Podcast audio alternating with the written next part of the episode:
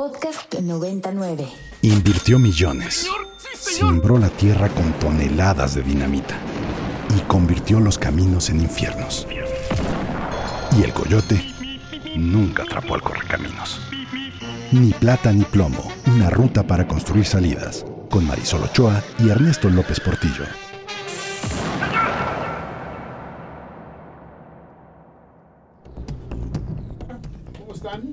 Ni plata ni plomo 27 de febrero, 16 horas. Ibero 90.9, Ernesto López Portillo le saluda y por aquí a mi ladito está La pareja, pareja, Marisol. la pareja pareja, la pareja dispareja. Pareja dispareja, bastante desbordada y un poco desvirtuada. Hola a todos del Departamento de Historia Cada quien sus Cada quien sus males, sus, ¿no? sus males. y sus pesares, Ernesto, qué gusto saludarte. Hola a todos los que nos escuchan. Por allá estamos iniciando un super martes, super martes de muchas cosas interesantes. Pero antes que nada, les recuerdo las redes sociales, por favor. Arroba Ibero99FM, comuníquense con nosotros, platíquenos, conversen. Y el teléfono 55 52 92 599. Háblenos, platiquen. Ahí está el WhatsApp. ¿Qué opinas, Ernesto? Yo creo que nos van a, nos, yo creo que nos va a provocar bastante muchas cosas que hoy se van a decir. Mis redes rápido, Ernesto LPB, arroba Ernesto LPB en X y eh, PSC-Ibero, todas con altas en X también, y todas las demás redes del programa de seguridad ciudadana. Bueno, pues hoy tenemos un tema que en principio no estaba en nuestra agenda para hoy, pero, pero, fíjense ustedes que tuvimos un, esto que llamamos cafecito sereno la semana pasada, que son sesiones, conversatorios de dos horas que hemos tenido desde la pandemia. A mí me tocó alguna vez en pandemia, claro. claro, que te tocó. Cuando nos, nos mandaron a encerrar, Ay, sí. dijimos, ¿y ahora qué hacemos? ¿Con quién platicamos? Y surgen los cafecitos. Revisé hoy, andamos ya en 70 videos, ¿no? Ha sido una cosa extraordinaria, es una ruta pues que invitamos a mirar en el canal de YouTube del programa de Seguridad Ciudadana, porque hay un montón, o sea, centenas de personas opinando de muchísimos temas relacionados con la seguridad ciudadana, la justicia, la construcción de paz. Bueno, el último que tuvimos pre- eh, respondía a la siguiente pregunta. ¿Por qué la popularidad de la mano dura en El Salvador? Oh, el ejemplo de Nayib Bukele. Si yo en este momento subo un solo mensaje sobre el tema, posicionándome, inmediatamente vienen las respuestas. O la gente que me escribe diciéndome, me están respondiendo así, a veces con mucha... Pues hay agresiones, Claro. hay reacciones viscerales muy fuertes. Hoy vamos a tratar de entender mejor qué está pasando en El Salvador desde una perspectiva de derechos humanos. Tú, Marisol, ¿cómo lo estás viendo de entrada? Uy, durísimo. Fíjate, yo me quedaba con esta expresión porque le he dado un seguimiento por ahí del 2021, si recuerdan quienes nos escuchan, pues obviamente se da este primer, déjame decirlo a mí así con esas palabras, esta primera destitución de magistrados, ¿no? Donde finalmente desaparecen cinco magistrados, luego el fiscal, y poco a poco pues vamos condicionando que el poder se va reduciendo en manos de un partido, que es el partido de Bukele, por supuesto, las nuevas ideas. Ahí teníamos una camarilla de 64 a favor y muy pocos en contra. Y ahora que estamos en el 2024, me llama tanto la atención, Ernesto, esta nueva condición de sí, no hay pandillas, pero tampoco hay democracia. 70 mil detenidos en cárceles, vamos a pensarlo así, en grandes cárceles. Muchos de ellos no lo sabemos bien, que son las grandes críticas de derechos humanos, sin una transparencia, sin un debido proceso, sin derechos humanos. Pero al mismo tiempo vas teniendo la opinión de los espacios públicos, sí, pero se redujeron los homicidios. Y hoy El Salvador es el cuarto lugar de visita turística a nivel internacional. Se logró en tiempo récord. Así es. ¿Qué confuso es esto? ¿Qué complicaciones, no? Tenemos resultados en términos visibles, pero al mismo tiempo en detrimento de derechos humanos, de visibilidad, de transparencia. ¿Qué contradicción? Son contradicciones, es una paradoja tremenda. que- Durísimo. Que, además, como tú hablas mucho de hacer futuribles, Ah, me gustan los futuribles. ¿a dónde nos va a llevar esto? Esa es la pregunta. ¿A dónde nos va a llevar esto? Es decir, El Salvador se adelanta para llevarnos a dónde. Bukele es un político del futuro para mucha gente. Sí. Tal vez sí. Lo que, lo que sucede es que nos preguntamos si ese futuro sería intercambiar la democracia por la seguridad. ¿Y por qué nos lo preguntamos? Claro, porque, porque estamos ante una historia con decenas de miles de personas que han sido arrastradas por una política de seguridad que va reduciendo los márgenes de control de las autoridades, en este caso a través de formas jurídicas como el estado de excepción, que se va renovando sistemáticamente ya desde hace años. Bueno, ¿a quién tenemos hoy con nosotras y nosotros? Cuéntanos, por favor. Bueno, pues tenemos a un invitado que nos hizo pensar y nos hizo sentir mucho en este cafecito la semana pasada.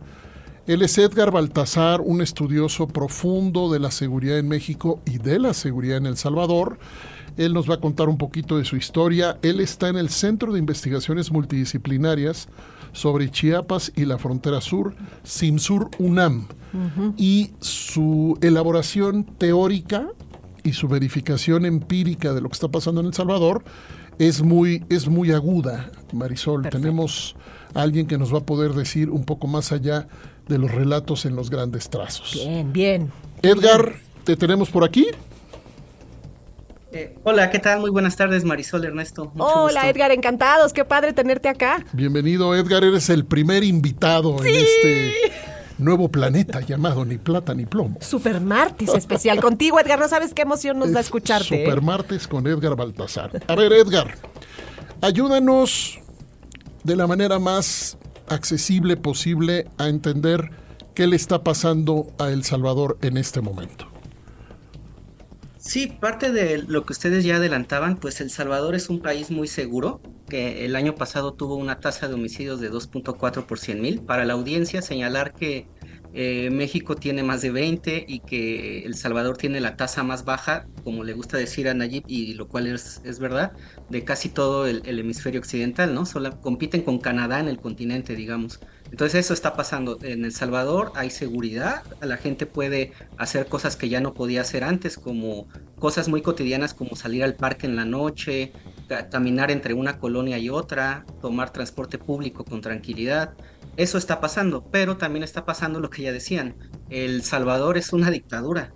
El Salvador es un país gobernado por un autócrata, un país sin división de poderes, un país sin frenos ni contrapesos, un país sin orden constitucional y un país de estado de excepción permanente. Entonces, es eso, son las dos cosas. Un país que resolvió, entre comillas, con mano súper dura el problema de violencia e inseguridad, pero al mismo tiempo es un país donde el pueblo le entregó todo el poder a, un partido y a un personaje en particular. pues yo, lo resumiría así. Fíjate que es bien interesante, yo platicando con Ernesto y dando una, una revisión que también me ha interesado por tiempo, me, me llama la atención las, las perspectivas que tienen también por, por otra parte. ¿Cómo se han gestionado las criminalidades? Si, si en efecto no ha habido una transparencia, no ha habido un condicionamiento, seguimiento de cómo hoy el gobierno, principalmente de, de Bukele, está operando estas formas de reducción de las violencias. ¿Hasta qué punto también podemos caer de alguna otra manera en una tentación de decir, sí, se redujo, por supuesto, el nivel de homicidios, que es muy grato cuando lo tenemos en mediciones para una sociedad que lo ha vivido, te lo decimos también en el caso mexicano, crónicamente, y cuando ves estas reducciones dices, es una maravilla. Pero mi, mi pregunta siempre va un poco más allá y me interesaría escucharte es, estas gestiones criminales, han estado auspiciadas porque realmente hay estrategias de contención de la criminalidad con estas políticas de mano dura o van acompañadas de velos de corrupción, de redes de contubernio con las propias lógicas delictivas, porque finalmente también esto puede caer en una frontera donde uno podría decir se están haciendo las cosas bien a pesar de que justo hay un, un, estado de excepción, pero a mí me llama mucho la atención que tampoco se ve claramente cómo está operando esta gestión de las criminalidades y bajo qué tipo de estrategias que no son transparentes, esto también puede supeditar otro tipo de efectos como estados privados indirectos que están muy cubiertos por estas políticas autoritarias. A mí me preocupa mucho eso. No sé si por ahí tú también has podido ver o has podido como hipótesis plantear o puntualizar algo sobre esta forma en la cual El Salvador está operando esta gestión o administración del crimen. Este, sí, normalmente cuando uno estudia cómo funciona la criminalidad en un país, lo primero que revisa son las estadísticas eh, sobre los delitos y lo segundo que uno revisa son los planes, ¿no? Entonces resulta que en El Salvador no hay ninguna de las dos ah, cosas. Entonces eh, la, información sobre seguridad pública es secreta, eh, ya no se publica Entonces tenemos que eh, tener las fuentes de prensa o las declaraciones de funcionarios. El segundo gran componente de toda política en cualquier país del mundo es déjame ver tu plan, cuáles son tus objetivos, tus metas, indicadores, presupuesto, todo lo que es una política pública. En El Salvador no existe, existe como discurso, como marca, un plan que se llama Plan Control Territorial, al cual se le atribuye este milagro, pero es precisamente un milagro porque los milagros no tienen explicaciones terrenales, ¿no? Entonces no tenemos una explicación de a qué plan responde. La información que sí tenemos es que, de acuerdo con investigaciones periodísticas, Nayib Bukele ha pactado con líderes de las pandillas. A varios los liberó, a dos los han capturado en México, el más reciente Crook en Chiapas. Eh, no sabemos dónde están eh, varios de los grandes cabecillas de las pandillas, pero al mismo tiempo sí sabemos que hay más de 73 mil personas ya en prisión, con un estimado de organizaciones de derechos humanos de, de alrededor de 10 mil comprobados inocentes que no tienen vínculos con, estructuras criminales. Entonces no hay política, pero sí hay resultados y sí hay intervención pública. Esa es la paradoja. Hay una, pues, un viejo ángulo de la teoría de la democracia, Edgar, en donde, Edgar Marisol, en donde se supone que desde un punto de vista político, ético y jurídico, tenemos que fijarnos por los fines, por los resultados, pero también por los medios. Las democracias, los regímenes constitucionales y democráticos de derecho tendrían que hacerse cargo y se hacen cargo en algunos lugares del mundo de cuidar que se cumpla la promesa o el mandato, pero sobre la base de ciertos procesos, ciertos procedimientos y no otros. Nos sucede mucho, Edgar, a ver qué opinas sobre esto, que la gente que piensa en estas medidas, en mi concepto, es claramente, se mira claramente lejos de esos riesgos. No van a venir por mí, no seré yo quien será acusada, acusado, sin que tenga yo posibilidad de defenderme. No será mi familia a la que se van a llevar a alguien que, por cierto, con relatos y testimonios creíbles, entre otras cosas, pueden ser aprisionados y luego aparecer en fosas comunes en El Salvador. Eso a mí no me va a pasar. A mí no me van a acusar o a nadie de mi familia o de mis amigas, de mis amigos, en estos que parecen como macroprocesos penales. ¿Cómo se vive esa percepción? ¿Existe una percepción para la mayoría en El Salvador que votó por Bukele nuevamente? ¿Existe una suerte de asumo costos? O, existe una suerte de mm, eso le pasa a los malos? ¿Eso le pasa a quienes tienen tatuajes? ¿Eso le pasa solo a las pandillas? Cuéntanos de eso, Edgar. Este, sí, bueno, hay dos indicadores clave que eh, uno ya lo mencionó Ernesto, el porcentaje de la votación, que dicho sea de paso es inconstitucional, está prohibido por seis artículos de la Constitución la reelección inmediata, pero más del 80% de la gente que fue a votar fue a votar por Bukele. Y las encuestas de, de aceptación de las políticas del régimen de excepción y de aprobación de Bukele, dependiendo la fuente, todas van más arriba del 80%. Entonces estamos hablando que de, entre 8 de cada 10 salvadoreños y salvadoreñas está de acuerdo en que esto ocurra. El día de ayer se viralizó un tuit que a mí me pareció brutal y que creo que ejemplifica esto. Eh, un, una influencer, El Salvador, dicho sea de paso, tiene una estrategia propagandística muy afinada, llena de influencers y youtubers haciendo propaganda pro Bukele. Entonces una influencer le pregunta a una señora, esperando la respuesta del más del 80%, oiga, ¿usted cómo ve El Salvador? Pues lo veo muy bien, muy seguro, ya estamos más contentos. Este, ¿qué, ¿Qué le cambiaría? ¿Qué es lo que no le gusta? Pues no me gusta que mis dos hijos están en la cárcel y los dos son inocentes.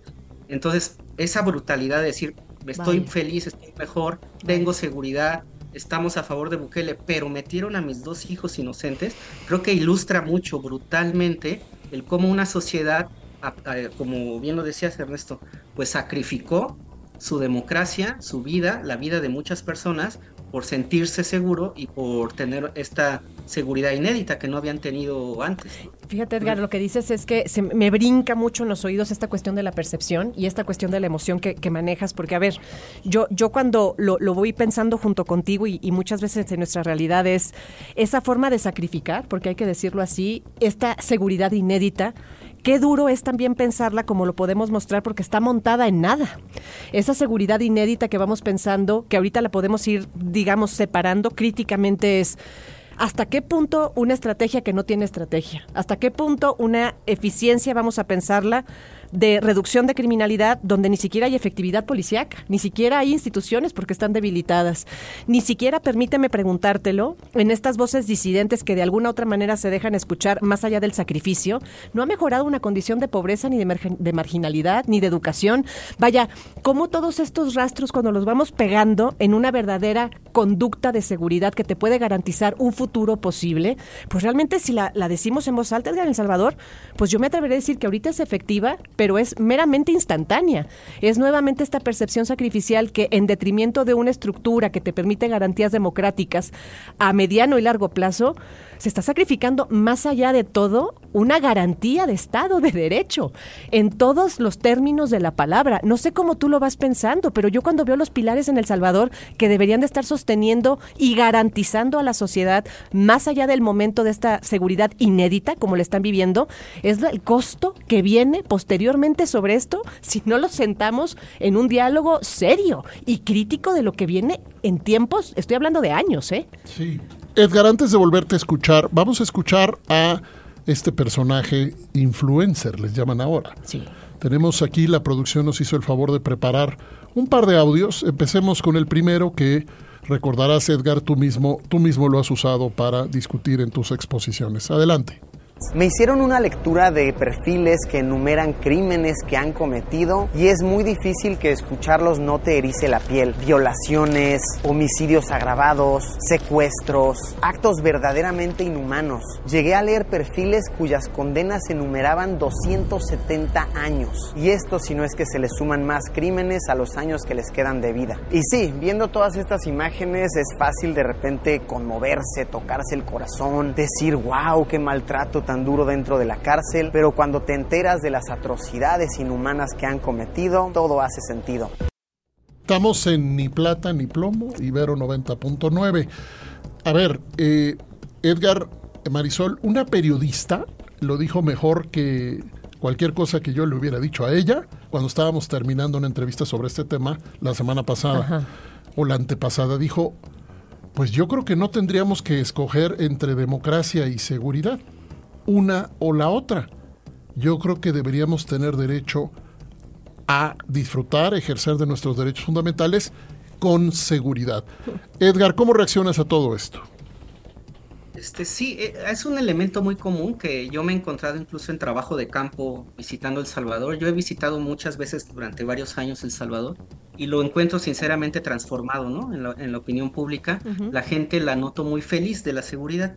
Pero cuando vienen las preguntas de, bueno, una vez que tú ya tienes seguridad, pues hay que comer, hay que tener trabajo, hay que tener una casa, este, hay, hay que tener este ejercicio de derechos. Y todo eso, pues se dejó en segundo plano y sobre todo eso tampoco hay una estrategia clara, ¿no? Hay igual una improvisación en la mayor parte de las intervenciones de gobierno de Nayib Bukele, no existe un plan de trabajo como tal, el único plan que uno puede revisar es el de su campaña, en el 2019, pero no hay una planeación efectiva, ¿no? Como tal, es un gobierno que está tomando decisiones sobre la marcha, ¿no? Entonces, el, el hecho de que la gente esté muy contenta por tener seguridad, pues está satisfaciendo un derecho que, pues, que todas y todos necesitamos, pero como hemos enfatizado, o sea, las formas es con una policía tan corrupta como lo era antes, deteniendo a un montón de inocentes, un aparato judicial, como salió una noticia en el día de hoy de un caso muy emblemático de Chalchuapa, donde se, un ex policía tenía una fosa clandestina, pues ha aparecido que involucró a nueve personas sobre las cuales no hay ninguna prueba, solamente porque se pusieron nerviosas y este sujeto la señaló y estas personas están en la cárcel, ¿no? Entonces eso sucede y le puede pasar a cualquier persona que hoy en día se siente muy segura, ¿no? Entonces el, el señalar que esta seguridad inédita, pues sinceramente está con alfileres. Si no se, si no se asegura un ejercicio de derechos y unas políticas integrales de todo aquello que nos hace falta más allá de la seguridad. Hay que insistirle a la gente, Marisol, que entendemos el tamaño del impacto que puede tener vivir en un país que a esa velocidad reduce los homicidios.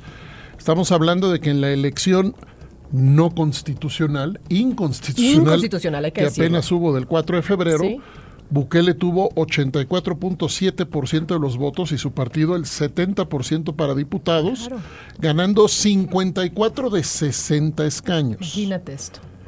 Entonces, yo, yo, yo imagino la posibilidad de que El Salvador fuera como una representación de la democracia latinoamericana que no pudo ser. Estoy dándole vueltas dale, así. Dale, sí, sí. Porque si decimos no pude con los derechos, pero sí puedo con la reducción de homicidios de esta otra forma, entonces me quedo con lo segundo. Claro. Me quedo con lo segundo y en ese sentido América Latina puede seguir una ruta donde El Salvador, insisto, va, a la, va de avanzada, Bukele va de avanzada, de algo que se la va a poner fácil a las y los políticos, porque si tú me dices que me quitas los controles, por ejemplo, en un país como México, que tiene el arraigo, porque prefiere detener para investigar, o que tiene la prisión preventiva oficiosa, porque prefiere detener para investigar bajo proceso, entonces si tú el día de mañana me dices estado de excepción, imagínate. hombre, imagínate. A celebrar, porque nos quitamos de problemas, entre comillas, en términos de controles democráticos y liberamos a las instituciones que, por cierto, Marisol, forman parte del problema para muchos, muchos lugares de este país y de la región. Claro. Es decir, esas mismas instituciones las, las voy a empoderar en un régimen de excepción cuando esas instituciones fueron las que, entre otras cosas, generaron problemas crónicos de estas gestiones de violencias y criminalidad, Marisol. Imagínate la cuestión de gestión y transparencia. Es decir, vamos pensando que no solamente estos esquemas debilitan a las instituciones al mismo tiempo que las empoderan. No sé si estoy diciendo esto como contradictorio, pero que es real. Empoderan el tema de estado de excepción. Voy sobre todo lo que caiga. No hay nadie quien me vigile, no hay nadie quien me pueda estar exigiendo la rendición de cuentas y automáticamente e irónicamente doy resultados, pero doy resultados improvisados, Ernesto. Yo sigo pensando en el caso del Salvador que puede ser una llamada de alerta muy importante, porque finalmente lo que estamos recorriendo es un esquema, un esquema de gobierno improvisado y al día lo que genera toda una pérdida de visión de horizonte. Deja tú para, no sé, Esteban, ¿cómo lo piensas también tú? Para las siguientes generaciones. Lo que estás generando ahorita es nuevamente, voy a decirlo así, proyectos políticos de corto plazo, sin estrategia, sin rendición de cuentas, sin una estructura menos preventiva. Yo me pregunto si entienden siquiera vamos a decir, las condiciones de posibilidad de la criminalidad, si todo se opera a partir de redes, que vendría siendo, vamos a suponer la hipótesis del supuesto de cómo están contragenerando estos resultados de bajar los índices de violencia, esto en cualquier momento se revierte. Cuando no hay una verdadera, vamos a decir así, estructura, entendimiento con capacidades institucionales, gubernamentales, que tendrían que marcarte el paso a partir de metodologías preventivas para entender qué estás atacando y cómo lo estás haciendo. A mí se me hace, yo coincido con ustedes, no sé si es a título personal, pero ahorita los escucho, que esto en cualquier momento puede desbaratarse. Y las siguientes generaciones que vienen en El Salvador van a tener que sufrir esto. No hay horizonte de futuro. Es un presentismo constante en materia de seguridad que vende muy bien, que da resultados efectivos a corto plazo. Edgar, vamos a escuchar un segundo audio y vamos contigo para un último comentario. Me marcho de esta prisión en El Salvador muy impactado y con un extraño sentimiento de alivio. Se los digo yo que he visitado muchas cárceles y he documentado varias para el canal. Da un sentimiento horrible de impotencia cuando visitas cárceles en las que criminales que han hecho cosas horribles viven como reyes. El poder apreciar estas condiciones y estas medidas en una prisión de máxima seguridad brinda cierto sentimiento de empoderamiento a un simple ciudadano como yo. ¿Qué piensas, Edgar? Última reacción. Eh, sí, bueno, hay dos palabras clave que dice el personaje Luisito Comunica, son alivio y empoderamiento. Entonces eso nos habla de que hay una, una cultura instaurada de la violencia y el apoyo a la mano dura que no viene de Bukele necesariamente, sino de una sociedad que viene de una guerra civil y que no sanó las heridas y que no construyó una cultura democrática. Entonces Bukele puede instaurar esta demagogia, esta dictadura tan popular, porque la gente tiene alivio y se siente empoderada, porque no conoció cuáles son los mecanismos que se deben fortalecer en un régimen democrático y en una política de seguridad efectiva, ¿no? Entonces creo que el, alivio y el empoderamiento que se siguen, eh, yo lo he denominado, por ejemplo, en el cafecito, o sea, sin temor a equivocarme, es una estrategia fascista como tal, porque es el manejar las emociones de la población, identificar un enemigo único, eliminar toda disidencia e instaurar un proyecto político autoritario. Entonces, yo creo que alivio y empoderamiento eh, son percepciones falsas que lamentablemente, como dijo Marisol, como están sostenidas en la improvisación, lamentablemente todo apunta a que no serán sostenibles en el futuro. Edgar, muchas gracias. Por ahora se nos acabó el tiempo porque desafortunadamente El Salvador creo que aquí estoy pensando en el daño a la gente más vulnerada, más vulnerable. Desafortunadamente vamos a tener que seguir hablando de esto mucho, mucho y te volveremos a invitar. Gracias Edgar. Marisol, ¿con qué te despides? Un placer Edgar escucharte, de verdad no nos perdamos la pista y hay que seguir apuntando y hay que seguir hablando y hay que seguir abriendo estos espacios críticamente para aportar lo que no se ve muchas veces. Construir, vamos a decir, tenemos que construir muchas cosas, Ernesto. No sé Edgar si estás de acuerdo, pero es un placer escucharte. Yo le diría a la gente Muchas gracias por la invitación. Sí, gracias Edgar. Yo le diría a la gente que no le, no le den este regalo a los gobernantes. No, no, no, no, no, no. le den este regalo a los gobernantes. Y entiendo, entiendo, por supuesto, que contener de esta manera las violencias puede ser extraordinariamente popular. El tema es que la impopularidad de la propia democracia nos puede llevar en un abismo o un salto al vacío del cual no habrá manera. Gracias. Gracias. Ni plata ni plomo, Ibero 90.9. Nos vemos el próximo martes, Marisol. Adiós, nos vamos. Sí, seguridad, sí, democracia. Eso. nos vemos, seguridad, democracia también. Adiós, Edgar. adiós todos. Invirtió millones. Simbró la tierra con toneladas de dinamita y convirtió los caminos en infiernos. Y el coyote nunca atrapó al correcaminos. Ni plata ni plomo, una ruta para construir salidas, con Marisol Ochoa y Ernesto López Portillo. Para más contenidos como este, descarga nuestra aplicación disponible para Android y iOS o visita ibero909.fm.